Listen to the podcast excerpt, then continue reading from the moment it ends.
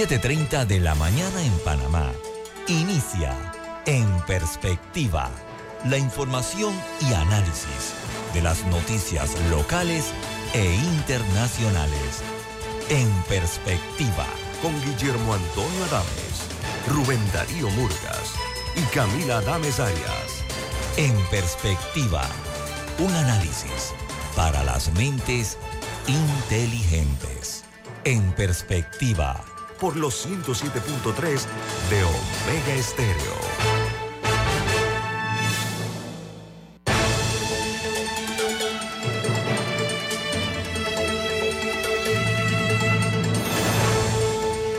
Hola, buen día, bienvenidos. Esto es En Perspectiva, un programa para la gente inteligente como usted. Hoy es 21 de febrero del año 2024 y desde la capital de la República les saludamos Camila Adames Arias, Rubén Darío Murgas, Eduardo Enrique Linguien y este servidor Guillermo Antonio Adames. Está Eduardo, eh, perdón, está en los controles Daniel Araúz.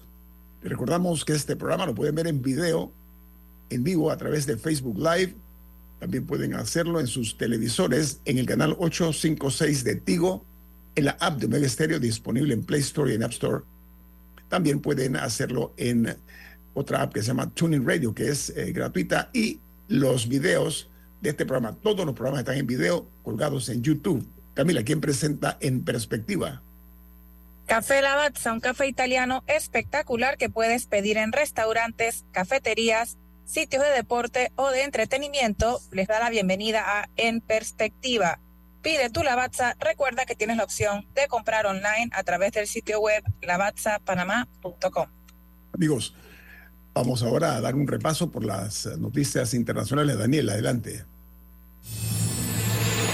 Con ustedes, Primera Plana, el resumen de los titulares de los diarios más prestigiosos e influyentes a nivel internacional. Estas son las noticias que hacen Primera Plana en los diarios más prestigiosos del mundo. El diario de New York Times titula, se teme que cientos de tropas ucranianas hayan sido capturadas o desaparecidas en una caótica retirada de un pueblo que se llama Aboyka. Eso es que van a pasar o van a caer en manos de las tropas rusas. Por su parte, el Washington Post titula Conmoción, ira y confusión se apoderan de Alabama tras el fallo judicial sobre embriones. La decisión de la Corte Suprema del Estado marca un nuevo capítulo en la lucha de los estadounidenses por los derechos reproductivos y un muy duro golpe a los grupos defensores de las, eh, de las derechas y las mujeres en otros eh, estados que son conservadores. Dicen que los embriones son niños. Eso es lo que ha salido ahora a relucir. El una interpretación muy extraña que han hecho ahí. Sí. El diario de Wall Street Journal titula La economía está eh, eh, supuestamente en auge, según muestran los datos, pero Wall Street dice que no está de acuerdo. Un puñado de informes de alto perfil sobre inflación eh, han surgido, donde se habla de que el Producto Interno Bruto, el mercado laboral han mostrado una economía en auge, pero muchos economistas han minimizado estas sorpresas. Por su parte, en, el, en Colombia, el Ejército de Liberación Nacional, ELN, dice que el proceso de paz entró en crisis y que la negociación pasa ahora a una fase de congelamiento. El Comando Central del ELN hizo el anuncio a través de un comunicado. Parece que continuará la sangría en Colombia. No hay manera de detener estos, estas actividades que han teñido de sangre la tierra colombiana. En México, el exdirector de Petróleos Mexicanos, Pemex, el otrora superpoderoso Emilio Lozaya, abandona el reclusorio norte y eh, ahora, eh, tras dos años, ¿saben por qué? Por el caso de Brecht. En el caso este, bueno, continuará su proceso de en libertad condicional, según dicen las eh, informaciones, ¿no? A él se le acusa y, fue procesado y condenado a años de cárcel por delitos de lavado de dinero o de cohecho y también de asociación delictuosa. Este hombre eh, fue, como dije, uno de los que decía cuando había pan y cuando no. Manejaba Pemex, petróleos mexicanos. No le hace caso ni al presidente. En su momento, dos años preso por el caso de Beresh, cómo caen los hombres poderosos por malos pasos que dan, ¿no? En Chile, reablen el caso Neruda, estoy hablando del escritor Pablo Neruda, que han ordenado la indagatoria a un médico del ejército chileno. Dice que un tribunal de apelaciones decreta ahora siete diligencias en una causa eh, para determinar si el poeta murió de cáncer o fue envenenado. Este va a ser un gran escándalo si ocurre porque en el gobierno de Pinochet, cuando, cuando ocurrió esta tragedia.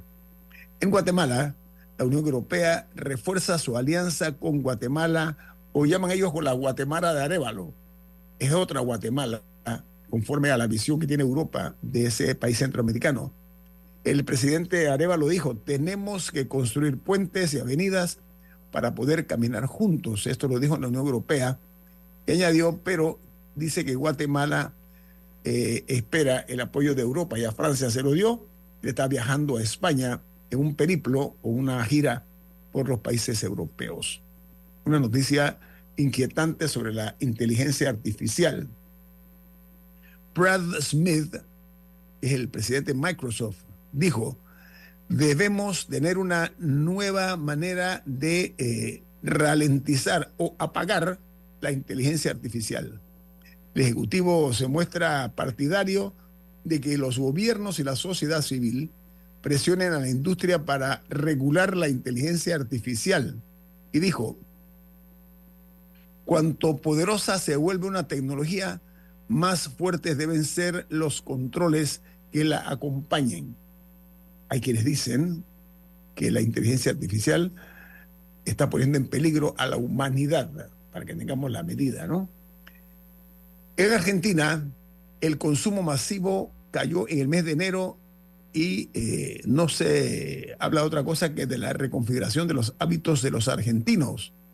Hay bajas en todos los rubros, especialmente en los supermercados, que esperan, al igual que otros negocios, un año en rojo, o sea, un, un año con pérdidas.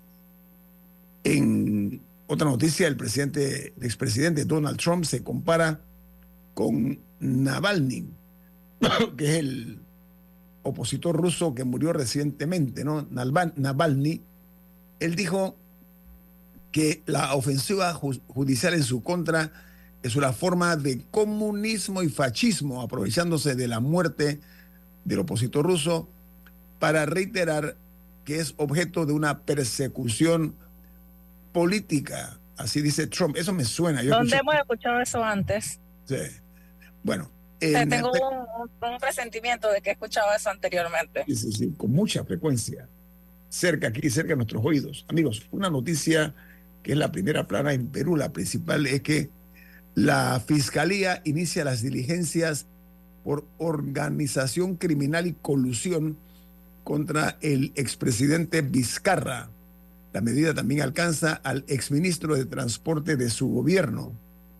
Mientras que en El Salvador suspenden por quinta vez la lectura del fallo en el caso saqueo público, donde están involucrados y acusados la ex primera dama y nueve altos funcionarios del gobierno del expresidente Mauricio Funes. Este hombre, después que dicen que robó las arcas a todo a toda máquina y con mucho placer se robó millones de dólares del gobierno salvadoreño. Bueno, Funes lo que hizo fue que se fue a refugiar a Nicaragua e incluso logró cambiar su nacionalidad. Ya no es eh, salvadoreño, ahora es nicaragüense. Mauricio Funes, un hombre que surgió de las pantallas de televisión en El Salvador, es un hombre muy hábil, con una labia, como se dice, extraordinaria, logró la presidencia y al igual que otro más que se llama Tony Saca, que también es un hombre que viene de medios, bueno, resultaron ser ambos pillos profesionales. Ambos, uno estuvo detenido y todavía está detenido, que es Tony Saca, y el otro es Funes, que está huyendo y caminando por las calles de Nicaragua placenteramente, porque ya incluso dejó la nacionalidad salvadoreña y ahora se nacionalizó nicaragüense. No hay extradición de los nacionales nicaragüenses. Cuente, ah, sí, ajá. Sí, o sea, que e, ese episodio es importante porque no es solo estar en Nicaragua, sino que al ser ya nacionalizado nicaragüense, no tiene riesgo de ser extraditado a otro país. Así es, ya tiene el manto protector no únicamente del gobierno nicaragüense, sino de su nacionalidad ahora, de salvadoreño a nicaragüense. Nada más había que cruzar la frontera. Es una especie de país por cárcel te queda también, ¿no? A esa gente que acude a esas, a esas tácticas, terminan, de Nicaragua no podrá salir, ¿no? Sí. Son dos, presidentes, dos expresidentes salvadoreños que están en la misma situación. Así es. Seren es el otro. Bueno, continúa. En República Dominicana, los observadores de la Organización de Estados Americanos, conocido por la, sus siglas como OEA, critican la compra de votos de cara a las elecciones tanto presidenciales como legislativas y eh, dice que ellos eh, sugieren eh, que hagan una campaña limpia los candidatos con equidad en cuanto al financiamiento con los recursos del Estado. Esa es una solicitud de la OEA que yo siento y presiento que han ido perdiendo fuelle. La OEA por alguna forma hace ya muchos años se ha ido descoloriendo, ya ha perdido incluso su fortaleza y su credibilidad. Bueno, ahora en República Dominicana están solicitando juego limpio, el respeto al adversario, las no ofensas, etcétera, que es una buena iniciativa. En Costa Rica, la principal noticia es algo trágico. Un país que, repito, siempre eh, fue muy orgulloso en decir que no eran eh, ellos un país que estaba en riesgo. Eh, en ese sentido, la noticia que les tengo es muy triste. Vamos a compartirla con ustedes. Ayer se dio una balacera frente a una escuela primaria y este intercambio de disparos dejó una persona o un sujeto muerto. Fue asesinado frente a su hijastra pero ella, la niña, logró huir. Hasta aquí el resumen de las noticias que son primera plana en los diarios más importantes del mundo. Mire más, esto es En Perspectiva, un programa para la gente inteligente como usted. Escucharon Primera Plana, el resumen de los titulares de los diarios más prestigiosos e influyentes a nivel internacional. En perspectiva, por los 107.3 de Omega Estéreo.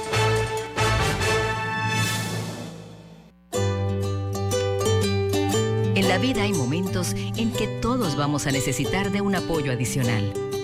Para cualquier situación, hay formas de hacer más cómodo y placentero nuestro diario vivir. Sea cual sea su necesidad, en Hogar y Salud los apoyamos haciéndole la vida más fácil, porque contamos con la experiencia necesaria para recomendarle lo que usted necesite.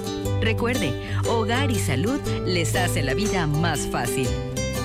Atención, amigos de Veraguas, ya abrimos nuestra nueva sucursal en Boulevard Santiago. Estamos abiertos en todas nuestras sucursales del país y le hacemos su entrega de forma gratuita en Panamá Centro. Para mayor información, puede consultar en Instagram y Facebook. Escuchar Omega Stereo es más fácil que nunca. Solo busca la aplicación de Omega Stereo en Play Store o App Store y descárgala gratis. No te pierdas los mejores programas y tu música favorita. Descarga la app de Omega Stereo y disfruta las 24 horas donde estés. La nueva camioneta Isuzu MUX 2024. Toda una belleza con poder, con tecnología que sorprende. HADAS, sistema avanzado de asistencia al conductor que ve lo que tú no ves para prevenir accidentes. Freno de mano digital, sistema crucero con stop and go, encendido desde la llave, 4x4 y capacidad para 7 pasajeros con más confort y tecnología que hacen de la Isuzu MUX toda una belleza con poder. Ven y conócela a Copama. Escríbenos al 6780-3149.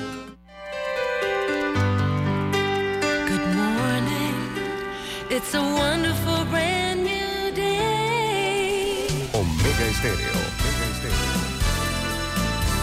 Good morning. En perspectiva. Por los 107.3 de Omega Estéreo.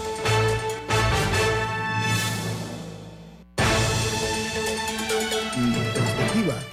Pero antes Camila tiene un mensaje para ustedes. Dígame, Camila. Te asistimos en tu llegada y salida con el mejor personal calificado, con seguridad 24 horas todos los días. Para más información, contáctanos al 314-1980 o al correo service arroba fuerteamador.com. Flamenco Marina, 25 años navegando contigo. Gracias, Camila, muy amable. Amigos de En Perspectiva, vamos a eh, enviarle una, un mensaje a los conductores que transitan por las carreteras nacionales, que lo hagan siempre con la debida precaución, no únicamente por ellos, sino por terceros. Eh, es importante que haya una responsabilidad plena en la conducción de los automóviles en las carreteras nacionales, desde Darien hasta Chiriquí, Bocas del Toro. Bueno, entremos en materia. El caso de Ricardo Martinelli sigue siendo noticia. Eso va a ser eh, titular durante mucho tiempo. Es un caso y una situación inédita que tenemos en este país. Eh, nosotros eh, esta mañana hemos hecho una invitación para un alto funcionario que nos podrá ilustrar acerca lo que eh, está y va a ocurrir en un futuro próximo, eh, sin dejar de recordar que este, está, hay que hacer, todos los ciudadanos debemos hacer una reflexión acerca del futuro incierto que nos espera de cara a estas elecciones y sobre todo el año 2024. Estas elecciones tendrán también o sufrirán el impacto de las redes sociales, eso es una realidad. Esta es una generación que los millennials, son aquellos jóvenes que nacieron entre el año 1981 y el año 1995, extendido ahora hasta los 2000. Estos jóvenes entre 15 y 29 años de edad representan casi el 25% de la población. Y estos jóvenes, a los cuales hago referencia, eh, son aquellos que vimos eh, liderar eh, las protestas contra la minería en Panamá. Un despertar de la juventud, enhorabuena, eh, que le manda una señal no únicamente a la clase política, sino a la propia ciudadanía, porque eh, los políticos con pasado oscuro no han sido un buen ejemplo para nada ni para nadie. Al contrario, hay que cambiar el porvenir de nuestra nación y todos los ciudadanos debemos dar la milla extra para lograr que este país vuelva a, al sendero de la honestidad, de la honorabilidad, de la decencia. Camila. Sí, no, eh, otro tema que está guindando, eh, pero que está relacionado de alguna manera con temas de justicia, es que ayer se conoció que se posterga el juicio de Brecht, que estaba previsto hacer en julio de este año, o sea, en cinco meses. Ahora la primera fecha es en noviembre, diciembre, y la fecha alterna es en el 2025, a, a inicios del otro año, creo que como en febrero, la ajá, del 20 de enero al 28 de febrero es la fecha alterna, que si nos vamos con, con cómo suele pasar todo en este país, esa va a ser la fecha, ya que siempre terminamos en la fecha alterna por alguna razón. Mira, eh, el, caso de Brecht, ajá, el caso de Brecht, bueno, La- bueno, la- nada nada más para agregar, las razones que dieron es que dicen que eh, se debe a diligencias en el extranjero y a un tema de la notificación a los, a los involucrados. A ver, vamos a tocar, vamos a tocar hueso, ya no únicamente piel, vamos a tocar hueso. Eduardo Enrique Leñón se ríe porque él sabe que tal vez que yo por, por dónde voy. Con la llegada al poder de Lula da Silva, la apuesta de Odebrecht es que da Silva, o Lula, el presidente Lula, lo va a respaldar con la fuerza que tiene un presidente de un gigante como es Brasil. Eduardo, ¿usted está de acuerdo con, con esa posibilidad de que Odebrecht verá ahora la luz nuevamente y podrá respirar un poco más tranquilo? Porque Lula da Silva fue el que lo trajo a Panamá, usted se acuerda, ¿no? Correcto. Yo creo, y lo, y lo decía el miércoles pasado, con el tema de Brecht, yo debo decir que a mí mi preocupación viene ya de las otras empresas de construcción. Y- y se lo explicaba. Aquí Odebrecht de, se declaró culpable. O sea, yo no sé, tú- o sea, hizo su parte al declararse culpable y en delación decir quiénes eran. De esto, incluso altos ejecutivos de Odebrecht, creo que cuatro o cinco, aceptaron su responsabilidad y la pena, que no fue pena de prisión, pero fueron penas de cuatro años de prisión, que en Panamá eso es conmutable, ¿no? O sea, no, no pisaron la cárcel, pero aceptaron su responsabilidad. En Panamá, y digamos, la línea de Odebrecht fue hacer eso en todos los países, incluso en los Estados Unidos, donde confesaron una cantidad de dinero y a raíz de eso siguen operando en los Estados Unidos. Pero pagaron la multa, eh, pagaron, Pagaron la, la multa multa. sin llorar una lágrima. Y, y le están pagando. Ahora, esa empresa, debo decir, está súper vigilada por el Departamento de Justicia de los Estados Unidos. Y, y más que por un tema de honor en Panamá, yo creo que la razón por la que no contratan a Odebrecht no es por su pasado, sino por su presente, donde están demasiado vigiladas para los gustos de algunos funcionarios aquí en Panamá. Eh, Pero explica eh, eh, la, la- la vigilancia para ampliar, Eduardo, para Sí. que quede más claro. La- ¿En qué consiste la vigilancia que usted señala? cada cheque que sale de Odebrecht o, o cada pago que sale de Odebrecht está vigilado por un funcionario del Departamento de Justicia de los Estados Unidos.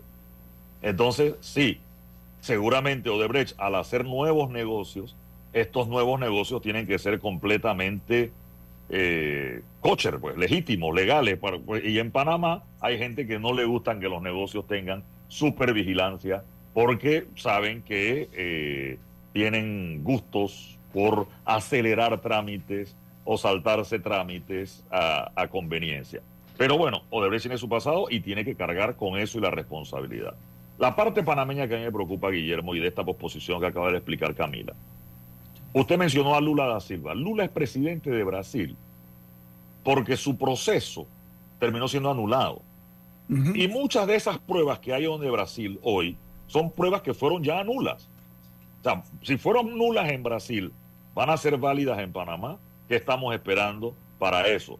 Espero yo que las pruebas que vengan sean de Andorra, de Suiza, de los Estados Unidos y de otras jurisdicciones en las que no han sido declaradas nulas. Dos, estamos en febrero para un juicio que era el 15 de julio.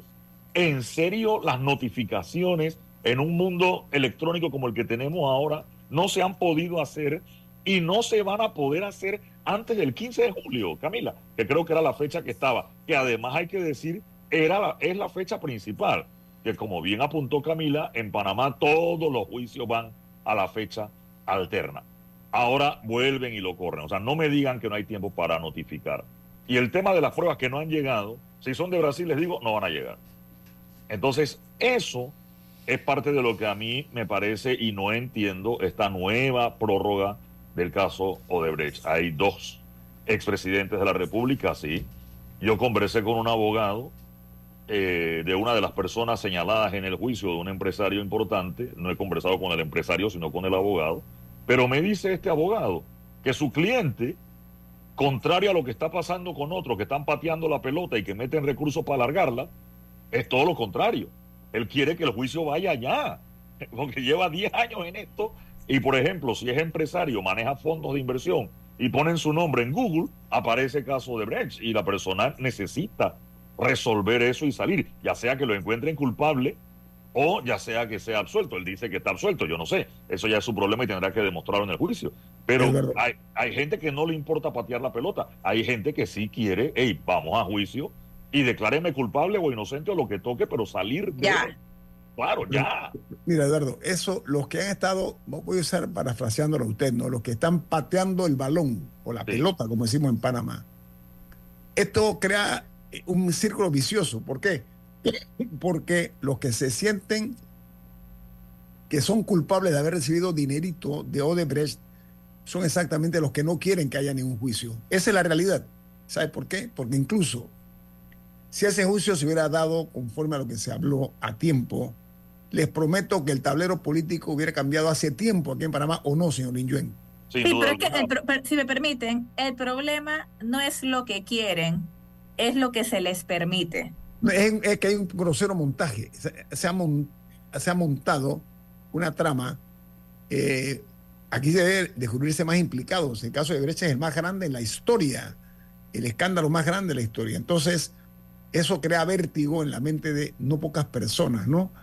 Mira el caso de Lozoya, es el mexicano, el presidente Pemex, recibió dinero de Odebrecht, estuvo dos años preso, le acaban de dar casa por cárcel, pero va nuevamente a enfrentar la justicia. Entonces, aquí hay lenguas de doble filo que se han preocupado por tratar de ver cómo atacan a los que se atreven a tocar el tema de Odebrecht y de mencionar quiénes son los jugadores, porque saben que los que están en el caso de Brecht, óigame muy bien, ¿eh?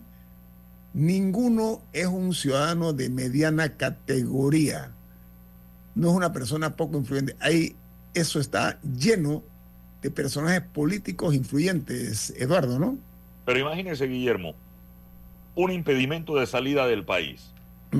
Digamos que yo estoy involucrado en el caso de Brecht y soy culpable, pero soy culpable de una situación eh, menor. Y mi pena es de menos de cuatro años. Pagando la pena, pagando la pena.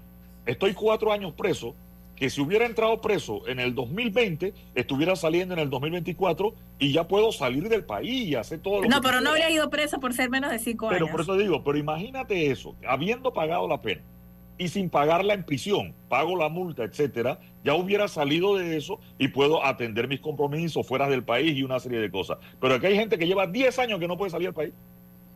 Mira, lo que han estado, voy a usar un término eh, un poco duro, ¿no? Lo que han estado torpedeando el desarrollo del caso de Brecht se están autoinculpando. ¿Por qué? Porque el que es libre de pecado, el que no está involucrado en el caso de Brecht, como, dice Eduardo, como dice Eduardo, es el primero que quiere que eso se defina de una vez y por todas. Amigos, tengo un corte comercial. ¿Saben qué? Al regreso vamos a platicar y nos sentimos muy halagados de tener en el programa hoy al señor magistrado presidente del Tribunal Electoral, el abogado Alfredo Junca viene más. Esto es En Perspectiva, un programa para la gente inteligente como usted.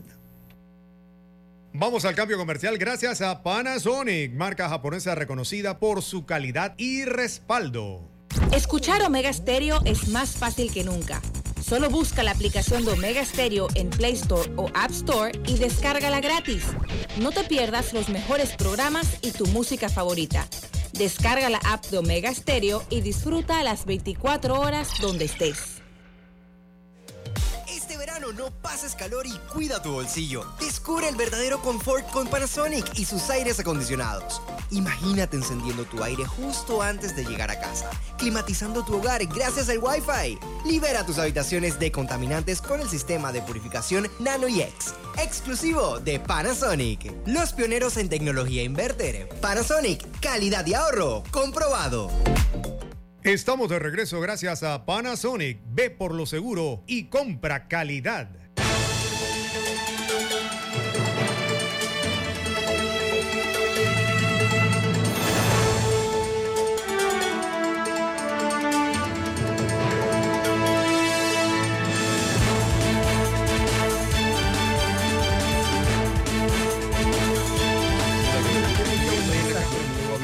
Ya estamos, ya estamos al aire. Estamos al aire. Camila, tengo un mensaje.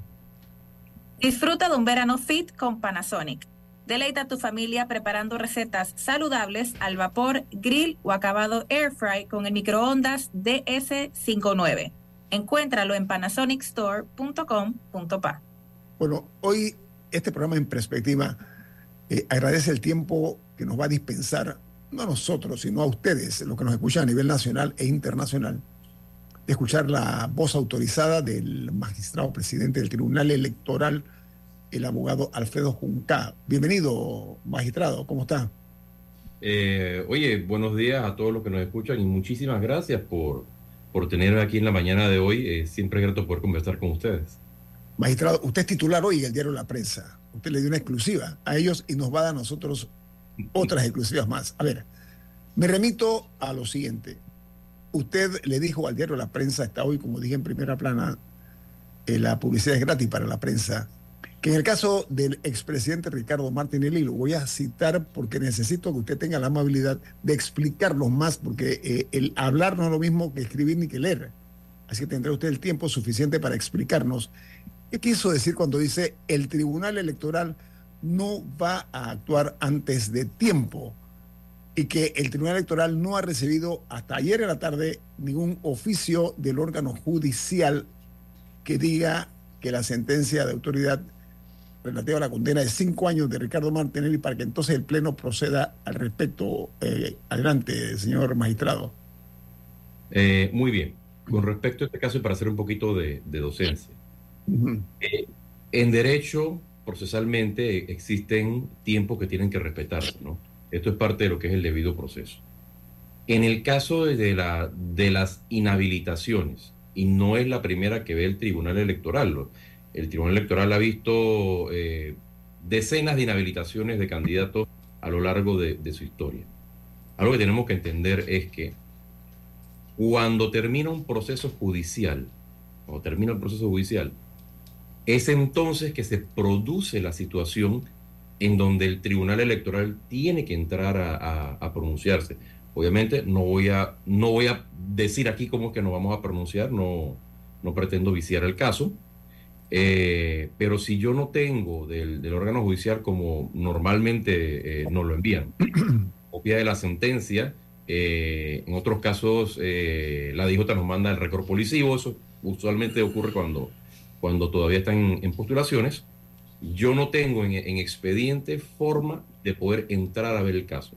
Si yo intento ver esto antes de que, el órgano judicial me envíe esto, yo estaría cometiendo una ilegalidad y estaría, estaría viciando por completo el, caso. Entonces, eh, el Tribunal Electoral siempre va a actuar apegado a la norma en derecho y es por eso es que, hemos sacado este comunicado para que la, ciudadanía comprenda. ¿no? Eh, tenemos que esperar a que, ellos, a que ellos terminen.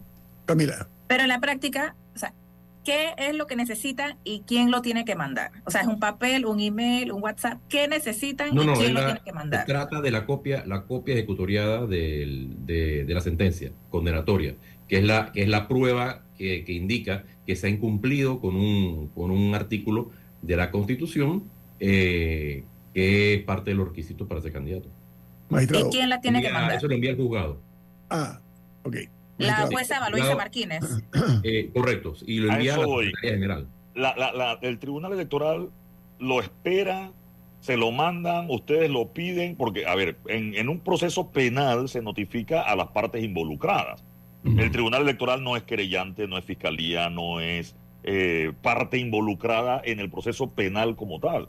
¿O ustedes tienen que pedir eso? ¿Ustedes tienen que pedir eso? No, no, Eduardo. Lo que pasa es que ocurre, ocurre que después de que termina un proceso, cuando ya está finalmente ejecutoriado, viene una, una, una etapa a la que le llaman ejecución de la sentencia. Entonces, el juzgado empieza a emitir los oficios eh, a todas las autoridades que tienen que tener algo que ver con esto. Por ejemplo, eh, al sistema penitenciario, eh, a la DIJ para el policivo, al tribunal electoral, porque se trata de un, de un candidato, no lo envían. Eso, eso es procedimiento estándar, siempre ocurre. No Yo no tengo que pedirle a ellos que lo hagan. Ellos lo hacen automáticamente y, son bastante rápidos cuando... cuando Magistrado, este es un programa que lo escucha gente inteligente, gente educada. Así que tenemos que tener muchísimo cuidado dónde damos los pasos a seguir, porque las preguntas que se hacen son propias de gente, como dije, inteligente. A ver, una de las preguntas en base a lo que usted dijo, ¿no? El Tribunal Electoral no va a actuar antes de tiempo. Ok, muy bien. ¿De cuánto tiempo calcula usted que esto se definirá, magistrado? Ah, bueno. Caso Martinelli, estoy hablando, caso Martinelli, ajá. Claro, esa es una pregunta que yo no puedo, no puedo definirte. Estimado, un estimado. Lo, es que Yo los, los entiendo los tiempos de la justicia, magistrado, los tiempos lo magistrado. determina el órgano Ah. judicial en, en- en este caso. Y creo que ni siquiera, ni siquiera nosotros podríamos eh, estimar un, un tiempo, un tiempo nuestro. Yo les puedo garantizar que la justicia electoral es rápida. Hasta allí puedo, puedo asegurarles, pero una vez pero- que, que empezamos acá. Pero, ok, para simplificar la pregunta, el documento llega al Tribunal Electoral, lo recibe la recepción o quien sea. ¿Cuál es el procedimiento después? En ese y cualquier caso, no ni siquiera tiene que ser específico. ¿Cuáles como los pasos que tienen que darse hasta una decisión final? ¿Cuántas personas lo ven en el camino? Bueno, dependiendo de, de, de quién, de qué tipo de, de inhabilitación sea, primero se decide cuál es, cuál es la, la- la autoridad que tiene que verlo. Yo no quisiera profundizar mucho, mucho en eso por razones obvias que, que si quieren se las puedo dar fuera de cámara, pero eh, por razones obvias no quiero profunda- profundizar en este, en este tema porque no quiero causar algún vicio en, la, en el procedimiento. Usted podría tener que opinar después como magistrado, ¿no? Exactamente. Entonces, yo me voy a remitir solamente a lo siguiente para que los lo radioescuchas puedan opinar entre líneas. La justicia electoral es rápida. Ok, ahora hay otro tema con este, con este caso en particular, más allá de los tiempos, eh, en caso de que se diera una inhabilitación, sucede un fenómeno, y es que, y, corri- y corríjame o confírmeme, quien quedaría de candidato sería el suplente, en este caso el candidato a vicepresidente. Bien. eh, O eso, eso también se evalúa. eh, te explico esa parte. El vicepresidente per se no es un suplente. El vicepresidente es, es el vicepresidente como lo establece la, la constitución. El 362 del, del, del código, si la memoria no me falla, establece para todas las candidaturas que una, si se ha llegado al momento en que existe alguna causal o algún incidente o incidencia que produce eh, eh, la salida, y voy a hablar de, en el término salida porque, porque hay diferentes formas, puede ser por muerte, puede ser por inhabilitación, puede ser por falta de un requisito, O sea, hay, muchas hay muchas condiciones que generan que una persona salga de la, de la nómina y no se estuviese en el, en el, periodo correspondiente de postulaciones, que no lo estamos, sube entonces el, segundo, que es el- el suplente, a ocupar el cargo del primero. En aquellos casos en que todavía se está en, en- ese periodo en que se pueden hacer sustituciones, y creo que ese periodo, ese periodo venció el 31 de diciembre, si no me equivoco, del, del, del año 23, y en el caso particular de esta nómina, ellos utilizaron ese, ese periodo para hacer una sustitución, que en aquel entonces, eh, que es la que le da la entrada a José Raúl Mulino a la nómina presidencial. Eh, en ese caso subiría solo él, a ocupar la Bueno, posición del principal. Ajá, Bueno, y hay precedentes, por ejemplo, en la campaña pasada, Mayín Correa, por usar un ejemplo, corrió sin suplente. Correcto, y Eh, muchos más lo hicieron. Muchos más Raúl hicieron. Fernández no tuvo suplente, creo Sí. que hubo otros más, ¿no? Ahora, hay como tres diputados, también, creo ¿no? que no Y- tienen alcalde los- también, ¿no? Los únicos precedentes que tenemos son en materia no presidencial. O sea, Ajá, ahí va mi hay que pregunta. tener- hay que tener algo en cuenta. Estamos vi- viviendo, estamos viviendo tiempos históricos. Lo que se está dando en campaña presidencial en Panamá no se ha visto nunca antes en más de 30 años de democracia eh, sana que tenemos. Entonces, tenemos que entender que cada paso que nosotros damos genera jurisprudencia, genera nuevas tendencias, genera interpretaciones de la, de la norma jurídica, precisamente porque nunca había ocurrido antes en Panamá. Ahora, por ejemplo, la figura ya pasó, y y no sé si vale la pena comparar en Colón con Delfia Cortés. Es decir, fallece Delfia y allí no subió su suplente, sino que el partido postuló a otra persona. ¿Por qué no es igual acá? Eh, por- porque es un caso de muerte. Los casos de muerte están contemplados eh, eh, de otra manera en el código. A ver, magistrado. El concepto que están hablando no pocos, en el caso del eh, debate presidencial que se acerca, hay una disyuntiva. El candidato presidencial es Ricardo Martinelli. Ricardo Martinelli, como es sabido, está alojado, miren que soy benigno, alojado en la Embajada de Nicaragua. Bien, eso implica que no va a poder asistir a menos que salga mañana, que tengo mis dudas, pero no obstante, bueno, la vida está llena de sorpresas. Si el señor Martinelli no sale de la embajada y acude al debate presidencial, la lógica es que sea el señor eh, José Romulino. No, el la que- lógica es que el podium queda vacío. Pero, pero, quiere escuchar al señor eh, magistrado. Sería entonces, se aplicaría aquello de la silla vacía, magistrado. Silla vacía, ese es un término que he escuchado mucho en, en la última semana. Hablemos un poquito de eso porque yo, yo siento que los radioescuchas merecen escuchar eh, eh, qué es lo que ha sucedido con, con respecto a esto. No, y usted dijo la palabra mágica, magistrado. Deseamos nosotros, estamos obligados a hacer docencia y nadie más facultado que usted. Adelante. Bien. Eh, en el día de ayer yo le di una, una, una, una entrevista al diario La Prensa. Eh, hoy estoy aquí con ustedes. También subieron un video, ¿no? Estoy, claro, estoy tratando de, de- de maximizar el tiempo porque obviamente se me acaba el tiempo que tengo para poder eh, eh, ir a medios porque el tiempo que tengo lo, lo- lo tengo dedicado es al trabajo. Eh, Gracias, es parte de mi trabajo, lo sé, eh, pero quería, quería por cumplir con ustedes. Eh, lo primero que les quiero decir es que la norma es clara. El 245 establece, y esa es mi posición, que solamente pueden participar candidatos presidenciales. El señor Ricardo Martinelli es el candidato presidencial por parte de la, la nómina del partido Realizando Metas y el partido Alianza. Si el señor Ricardo Martinelli eh, quisiera salir del lugar de donde está, llegar al debate, ocupar su puesto y participar del mismo, es bienvenido y, y lo atenderemos con la misma cortesía que se le va a atender a todos los demás candidatos. Es su decisión no venir. ¿Qué ocurre? Yo como, como, como servidor del Estado, yo debo cumplir, no solamente como, como servidor, sino como, como ciudadano. Es mi deber, cuando yo veo que algo no es correcto, enderezar el camino.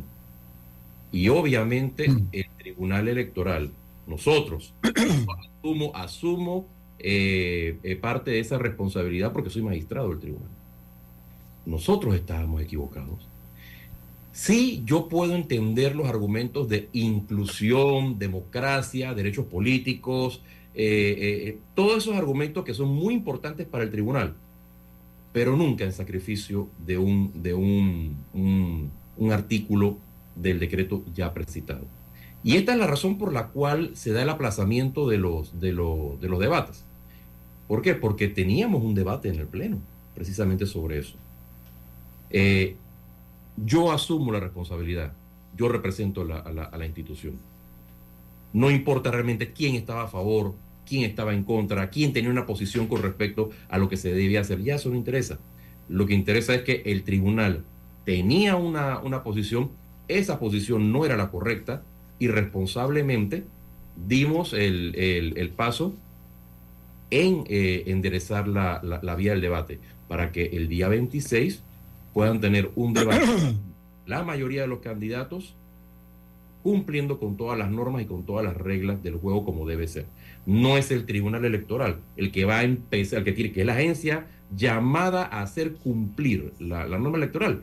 El primero que va, el que va a violar la, la norma, eso no está bien. Y ahora te hablo yo como, como funcionario. A mí en ningún momento, mientras yo sea presidente, a mí en ningún momento me va a dar ni pena ni miedo enderezar el camino si es en beneficio nuestra democracia y nuestro proceso electoral. Por eso ustedes ven que yo le digo a la, en la entrevista, nos equivocamos. Por supuesto que nos equivocamos, por supuesto que lo hicimos, pero enderezamos el camino. ¿Por qué sea la suspensión? Porque estábamos deliberando. Y deliberamos, yo pensaba que nos iba a tomar más tiempo. Eh, jam- jamás pensé que, que, íbamos a llegar a ese, a ese entendimiento eh, precisamente el mismo lunes. De haberlo sabido no hubiera suspendido, hubiéramos tenido, hubiéramos seguido con el debate en la fecha. Pero no había forma. ¿Qué ocurre? Al haber hecho la suspensión, muchos candidatos en su campaña hicieron compromisos, ellos reagendaron. Entonces, cuando nosotros logramos ese, ese consenso y, y vamos entonces, oye, continuamos con el debate, no podemos perder la agenda y ni la calendarización del proceso. Empezamos a hacer las llamadas. O sea, no para acomodar a un candidato, sino para buscar una, una vía para que la mayoría de, lo- de las campañas pudieran. Empezamos con, con un candidato, no voy a mencionar nombres, con un candidato, le dijimos, oye, eh, mentira, lo primero que hicimos fue llamar a, la, a, a, TVN y preguntar, oye, ¿hasta cuándo tenemos? ¿Cuáles son las fechas? Eh, nos contestaron, viernes no recomendamos hacerlo eh, por el tema del rating. Si queremos que el debate salga bien, tenemos que hacerlo antes o después. Muy bien, eso nos deja a nosotros jueves, lunes o martes de la otra semana. Realmente nosotros queríamos hacerlo lo más pronto posible para, para no retrasar el, el, el cronograma. Empezamos entonces a cabildear la fecha del, del jueves. Sin embargo, por, por alguna razón, eh, tampoco voy a señalar nombres ni nada, se filtró la información de que nosotros estábamos buscando la fecha del día jueves. Pero esa fecha no, no era que estaba consensuada, era que algunos candidatos, la, la minoría, habían dicho yo podría jueves, no, no hay problema. Pero cuando empezamos a llamar al resto, la gran mayoría me decía, por ejemplo, oye, yo tengo tres días, voy para el interior, voy para acá, ya yo hice cambio, busquemos una fecha en la que la mayoría podamos. Y al final, acord la mayoría acordó que el lunes era posible, hubo algunos que dijeron, oye, me funciona más martes, porque venimos de la actividad de campaña el fin de semana, pero si ya dijeron lunes, bueno, lunes. Hubo otros que dijeron, ustedes fíjen la fecha, que yo voy cuando ustedes digan, perfecto. La idea era tratar de, de, encontrar un momento en el que no se afectaran las campañas en su mayoría. Eh, logramos esto que fue muy difícil eh, e inmediatamente entonces hicimos el anuncio a través de un decreto de que la fecha se reanudaba el, el debate, es decir, la fecha cambiaba para el 26 salimos a hacer el, el, anuncio y ahora tenemos entonces un debate que cumple con todas las normas, donde van a ir la mayoría de los candidatos y que la ciudadanía puede entonces disfrutar. Me recomendaron, ya, vi, ya dijiste eso, no diga más nada. Yo fui a la prensa. Mucha gente no lo entendió, mucha gente me atacó. Perfecto, eso es parte de vivir en democracia. Pero lo que sí les digo es que mientras yo sea presidente y yo tenga la oportunidad de enmendar cualquier cosa que yo considere, que yo sostenga que está mal en el proceso, yo voy a luchar por eso. O sea, yo voy a dar. Sé que, magistrado Alfredo Junca, qué bueno que se caracterice. ¿Sabe por qué? Porque al artesano se le conoce por su obra. Y lo mejor aquí es que las cosas sean de cara al país. Y me alegra muchísimo su posición. Tengo un corte comercial. Eduardo Lillovi pidió la, la palabra y se la voy a pasar con mucho gusto. Así que viene más. Esto es En Perspectiva, un programa para la gente inteligente como usted. En Perspectiva, por los 107.3 de Omega Estéreo.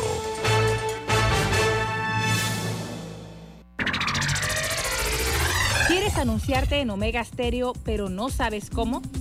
Solo llámanos o escríbenos al 6675-0990 y buscaremos la mejor opción para tu marca, producto o empresa.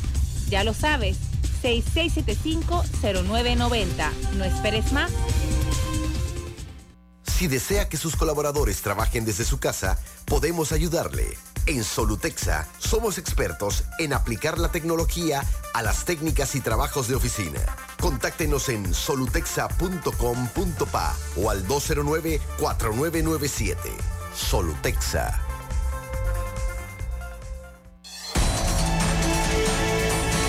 Hola, soy Lorena Castillo. Pronto aquí, en Omega Estéreo. Desde y para todo Panamá y el mundo. La nueva camioneta Isuzu MUX 2024. Toda una belleza con poder, con tecnología que sorprende. ADAS, sistema avanzado de asistencia al conductor que ve lo que tú no ves para prevenir accidentes. Freno de mano digital, sistema crucero con stop and go, encendido desde la llave, 4x4 y capacidad para 7 pasajeros con más confort y tecnología que hacen de la Isuzu MUX toda una belleza con poder. Ven y conócela a Copama. Escríbenos al 6780-3149. En Perspectiva, por los 107.3 de Omega Estéreo.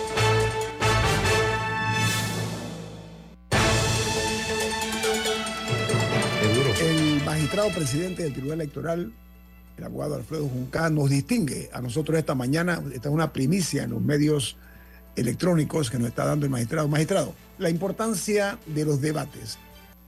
¿En qué radica? Primero, en que van a presentarse sin cosmetología, sin el maquillaje que les ponen para embellecer al candidato y engañar a los electores. Ahí se ve realmente cómo piensa. Ahí no tiene al publicista, no tiene al creativo, no tiene, no, él está, él solo con la audiencia en este caso. Así que enhorabuena que se dé este debate. Y ya está solventada la respuesta suya acerca del caso del señor Martinelli, nos quedó muy claro. Pero ahora vienen otros pasos a seguir. Eduardo me pidió la palabra. Eduardo, adelante. Sí, en cuanto a, a este tema de los debates y la responsabilidad del Tribunal Electoral, se entiende que las reformas al Código Electoral se hacen pasadas las elecciones cuando bajen las aguas, ¿no?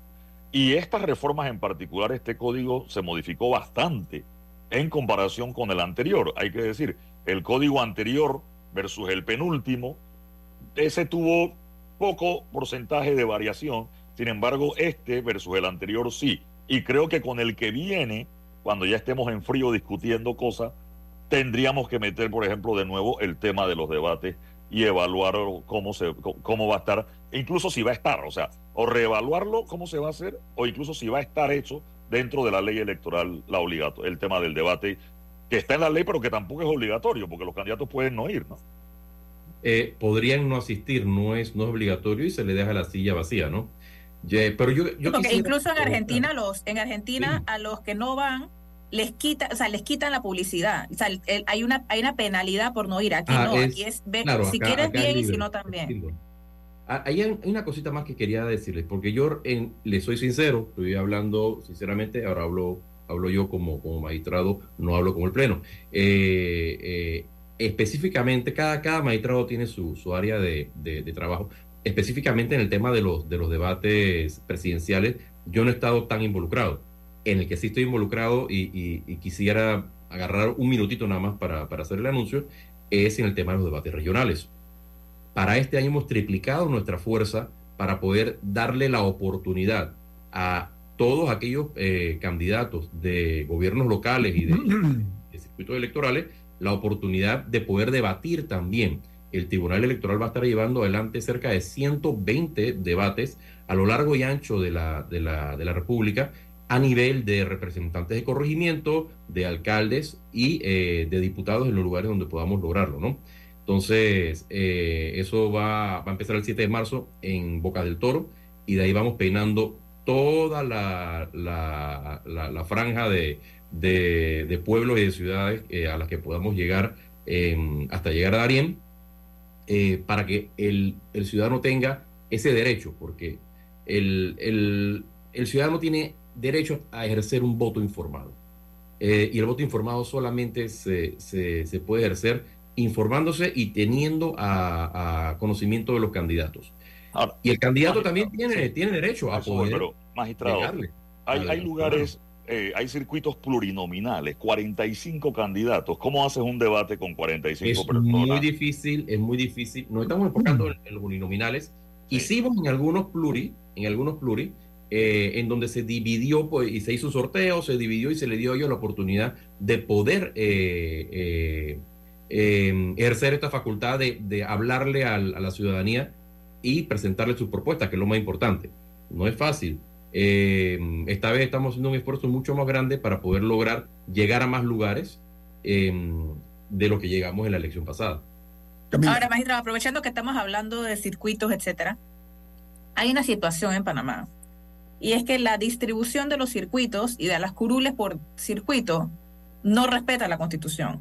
El Tribunal Electoral ha tratado en dos ocasiones, creo que fue en 2018 y 2021, corregir, porque por los cambios en la población hay áreas como por ejemplo el 8.3, antiguo 8.7, que debería tener un diputado menos, y, y, áreas como creo que Panamá Este es una, que debería tener un diputado, o, o, o alguno de los del oeste, que por el crecimiento de su población debería tener un diputado, Arraiján, gracias, debería tener, debería tener un diputado más. Sí, son los polos, eh, Arraiján, Tocumen, por, ejemplo. Ajá, que como la, población ha crecido en comparación con la de Panamá Centro, Panamá Centro debería perder un diputado y estas áreas deberían ganar diputados. Sin embargo, las dos veces que el tribunal lo intentó en la Asamblea, eh, los diputados no lo aprobaron. Sin embargo, se está produciendo una injusticia. Muchas, muchas cosas que hemos presentado y. Ajá. Ahora, ¿qué, ¿qué opciones quedan? ¿Qué opciones quedan? Porque al final del día es una distorsión del sistema. Hay áreas que están sobre-representadas y otras que tienen menos representación de la que deberían. Entonces, ¿cómo se puede corregir esto, por ejemplo? Y otros temas que hay con, con la distribución de los circuitos que al final afectan a las poblaciones de estas regiones. Bueno, mira, es, es una de las preguntas más interesantes que he recibido mucho tiempo. Eh, y es un, y quizá una de las que tenga una respuesta muy compleja. Yo podría decir fácilmente, bueno, tienen que ir a la Corte con una demanda de inconstitucionalidad. Pero esto ya ha ocurrido en el pasado. La Corte se pronunció ya para la elección pasada, donde tuvimos el mismo problema.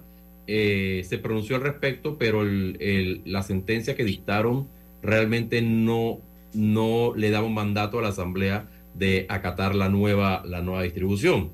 Pero también queda entonces la pregunta jurídica. ¿Podía la Corte ordenarle, o sea, un órgano del Estado puede ordenarle a otro hacer o dejar de hacer? La Corte no debe legislar, ¿no? Eh, la Corte no debe legislar, aunque a veces lo hacen. A veces sí, lo hacen. eso ya lo tenemos claro. lo tenemos muy claro. Eh, entonces, al final es, es, es simplemente lograr en esta elección una asamblea que se ponga la mano en el pecho por Panamá y que acate entonces los mandatos constitucionales. El Tribunal Electoral lo hace y se los presenta, pero no, no puedo obligar a la, a la Asamblea Nacional a que legisle en la forma correcta que debe hacer y aprobar entonces los cambios que la Constitución nos está ordenando hacer.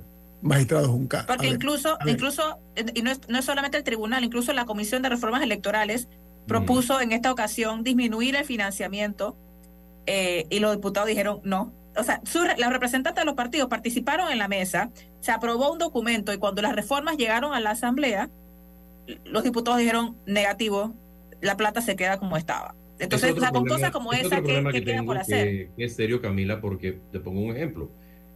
Si yo pudiera sentar, mira, la Asamblea tiene un representante en la Comisión Nacional de Reformas Electorales y los partidos pueden mandar a las personas que toman decisiones, un secretario general, un presidente del partido, pero cuando vamos a las reuniones encontramos a los mismos sospechosos usuales que se, se comprometen a algo, pero ellos pueden comprometerse ellos, pero no tienen ni siquiera, ni siquiera la, la, autorización de los que van a tomar las decisiones de poder comprometerse eh, a estos compromisos. Entonces, cuando llegamos a la Asamblea, los diputados eh, actúan como a ellos les parece que deben hacerlo.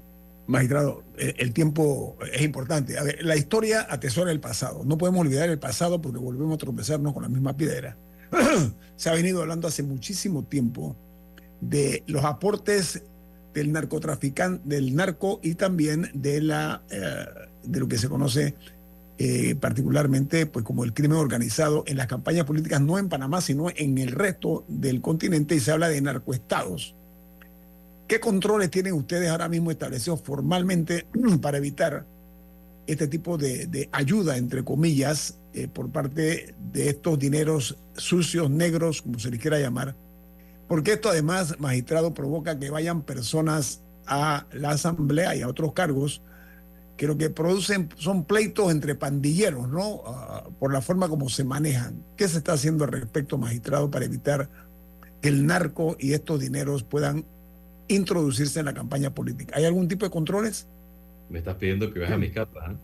¿eh? Delante Adelante, magistrado. Ah. Todo suyo, magistrado. Te voy a decir una cosa. La, la entrada de financiamiento con orígenes de dudosa ilícitos. procedencia. No necesariamente ilícitos, dudosa mm. procedencia. Okay. Es una condición que orada y socava la democracia en Panamá e impacta negativamente el proceso electoral. Habiendo dicho esto, el Tribunal Electoral está cooperando con todas las agencias nacionales e internacionales en todas las solicitudes que se nos han hecho con respecto a este tema. Voy a dejarlo hasta allá, hasta ahí.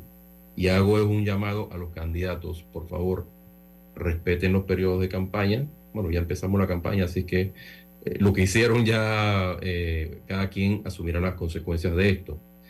Eh, les hago un llamado también a que respeten los topes de campaña, no se sometan a una situación en la cual después no hay forma de salir bien librado.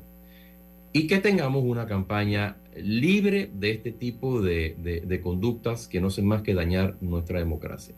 El Tribunal Electoral tiene una dirección de, de fiscalización del financiamiento político que está observando, monitoreando. El electoral eh, tuvo ayer una reunión bastante exitosa con la superintendencia de bancos para ver hasta, hasta qué punto podemos cooperar. El Tribunal Electoral esta semana probablemente esté firmando un convenio con la Dirección General de Ingresos de la misma manera. Es decir, que esta campaña es diferente a las demás desde el punto de vista de lo que están haciendo los candidatos. Es cierto, pero también va a ser diferente en la parte de que el tribunal también estará ejerciendo nuevos y mejores controles sobre la campaña electoral. Magistrado, dos minutos. Parece que algunos políticos, perdón, que algunos partidos políticos parecen un camión de la basura porque van recogiendo desechos políticos por todas partes, personas no únicamente de dudosa reputación, sino personas que han aceptado la comisión de delito y que se la ha comprobado. Están volviendo nuevamente a la Asamblea, lo cual no es un buen presagio para lo que nos espera. ¿Tiene el Tribunal Electoral considerado en alguna manera implementar fórmulas para que sea decente la, la clase política, magistrado? Bueno, en el 2025 iremos nuevamente a la mesa de, de, trabajo con la Comisión Nacional de Reformas Electorales. Esta vez no me va a tocar presidirla, le va a tocar al, colega Luis Guerra. Eh, siempre el magistrado eh, eh, que recién entra al tribunal es el encargado de llevar adelante la, la, dirección de este ejercicio democrático que no se ve en ningún otro país. Muchas, muchas veces no, no apreciamos lo que tenemos porque no sabemos lo que hay afuera. Entonces, eh, es un buen ejercicio. Yo les pido que, continúen manteniendo la fe en la, en la comisión. Todo lo que hacemos allí lo hacemos en beneficio de nuestro país eh, y luchamos al máximo para que se cumplan con todas la, la, las propuestas que allí se están discutiendo y, y lográndose los consensos necesarios. Tenemos una, una fórmula, todavía no tenemos una fórmula, hay, mucha, hay muchos tipos de fórmulas distintos para poder eh, limpiar un poquito el, el, el, ambiente con respecto a la oferta electoral, pero yo creo que eso es, una, eso es una larga conversación que tenemos que tener, no solamente con la libre, los candidatos de libre postulación y sus representantes, sino también con los partidos políticos y con la sociedad civil. Todos Magistrado, dos minutos y ya, le prometo que lo suelto, ¿eh? agradeciendo su participación. A ver, el gasto oneroso, casi obsceno, vulgar en las campañas. ¿Qué controles van a tener ustedes y qué eh, tipo de rendición de cuentas van a, exigirles? Nosotros tenemos una rendición de cuenta mandatoria por el código que tiene que ver con la entrega del informe de gastos de campaña. ¿Qué significa esto? Que todas las campañas a través de su tesorero tienen que presentar, una vez termina el proceso electoral, dentro de los siguientes 15 días tienen que presentar este informe. Nosotros como tribunal vamos a subir todos esos informes a las plataformas digitales eh, nuestras para que los ciudadanos tengan eh, la oportunidad de revisarlos y dentro de los siguientes tres días interponer eh, los recursos que a bien tengan con respecto a estos informes. ¿Qué ocurre cuando una campaña rebasa el tope? Eso genera una causal de nulidad del proceso, precisamente por la inequidad en la utilización de fondos, además de que algunas sanciones de, carácter económico. Entonces, lo que yo les puedo decir a, lo, a los candidatos es que sean medidos en sus campañas eh, con la inversión, no piensen que nadie los está viendo, no piensen que porque la campaña per se arrancó el 3 de, de febrero, todo el dinero que invirtieron antes de eso no, no lo estamos viendo y no lo estamos fiscalizando. Entonces, la ciudadanía pide respuesta, pide certeza del castigo. El tribunal está haciendo las investigaciones pertinentes de todos aquellos que están violando la norma electoral, pero respetando el debido proceso. Es decir, yo no, no puedo condenar a una persona sin darle la oportunidad a la legítima defensa y una vez tengo yo ya un proceso con una, una resolución, con, eh, con, una sentencia ejecutoriada, entonces ya yo puedo hacer publicaciones, ya yo puedo decir, mira, condenamos a este o al otro y lo condenamos a tanto. Magistrado presidente del Tribunal Electoral, Alfredo Junca, gracias por distinguirnos con esta entrevista en exclusiva a este programa En Perspectiva. Gracias. Deseamos mucho éxito en su gestión con lo que se nos viene encima ahora el 5 de mayo porque está en sus manos, magistrado, y la de sus otros dos colegas, el presente y el futuro de este país. Eso queremos reconocerlo nosotros. Que tenga un buen día, magistrado. Muchas gracias y buen día a todos ustedes. Hasta luego. Camila, ¿quién despide en perspectiva? Café Lavazza, un café para gente inteligente y con buen gusto que puedes pedir en restaurantes, cafeterías, sitios de deporte o de entretenimiento. Despide en perspectiva. Pide tu Lavazza. Recuerda que lo puedes hacer desde la comodidad de tu casa a través del sitio web lavazzapanamá.com. Nos vamos. Hasta mañana. Chao. Ha finalizado En Perspectiva. Un análisis para las mentes inteligentes. Por los 107.3 de Omega Estéreo.